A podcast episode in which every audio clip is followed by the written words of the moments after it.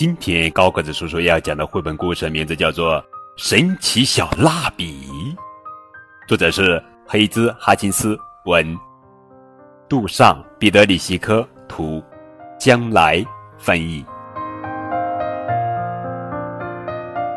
埃文有一盒崭新的蜡笔，完美无缺，直到，啪，又断了。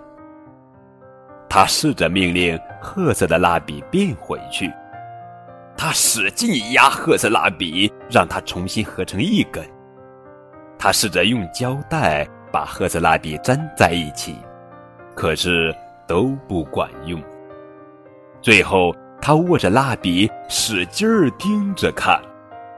哦，不可思议的事情发生了，一根断开的蜡笔变成了两根。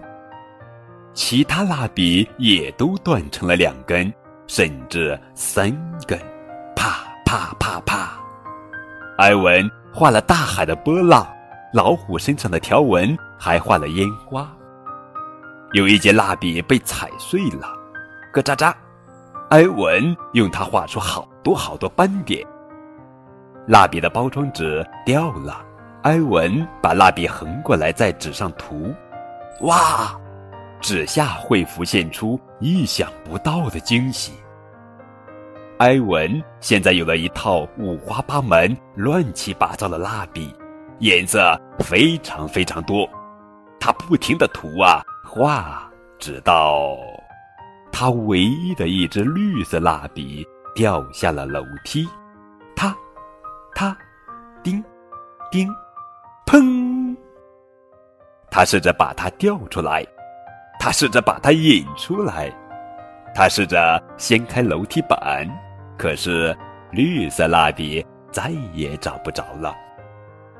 埃文恼火的想乱丢东西，可他没有，而是又涂涂画画起来：红色、橙色、黄色，没有绿色；蓝色、紫色、褐色、黑色、红色。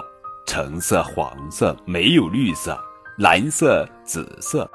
他停下来盯着看，又一次神奇的事情发生了：黄色和蓝色重叠的地方出现了绿色。埃文开始沉浸在调色的快乐里，根本没发现黑色蜡笔不见了。当他发现红色和黄色可以配出橙色，就把橙色蜡笔。全用光了。紫色怪兽身上混着红色和蓝色，看起来真恶心。可他只管画个不停，画呀画呀。他根本没注意到来了一位不速之客。呼！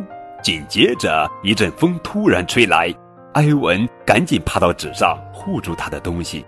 可是最后一节褐色蜡笔和紫色蜡笔还是被风卷走了。现在。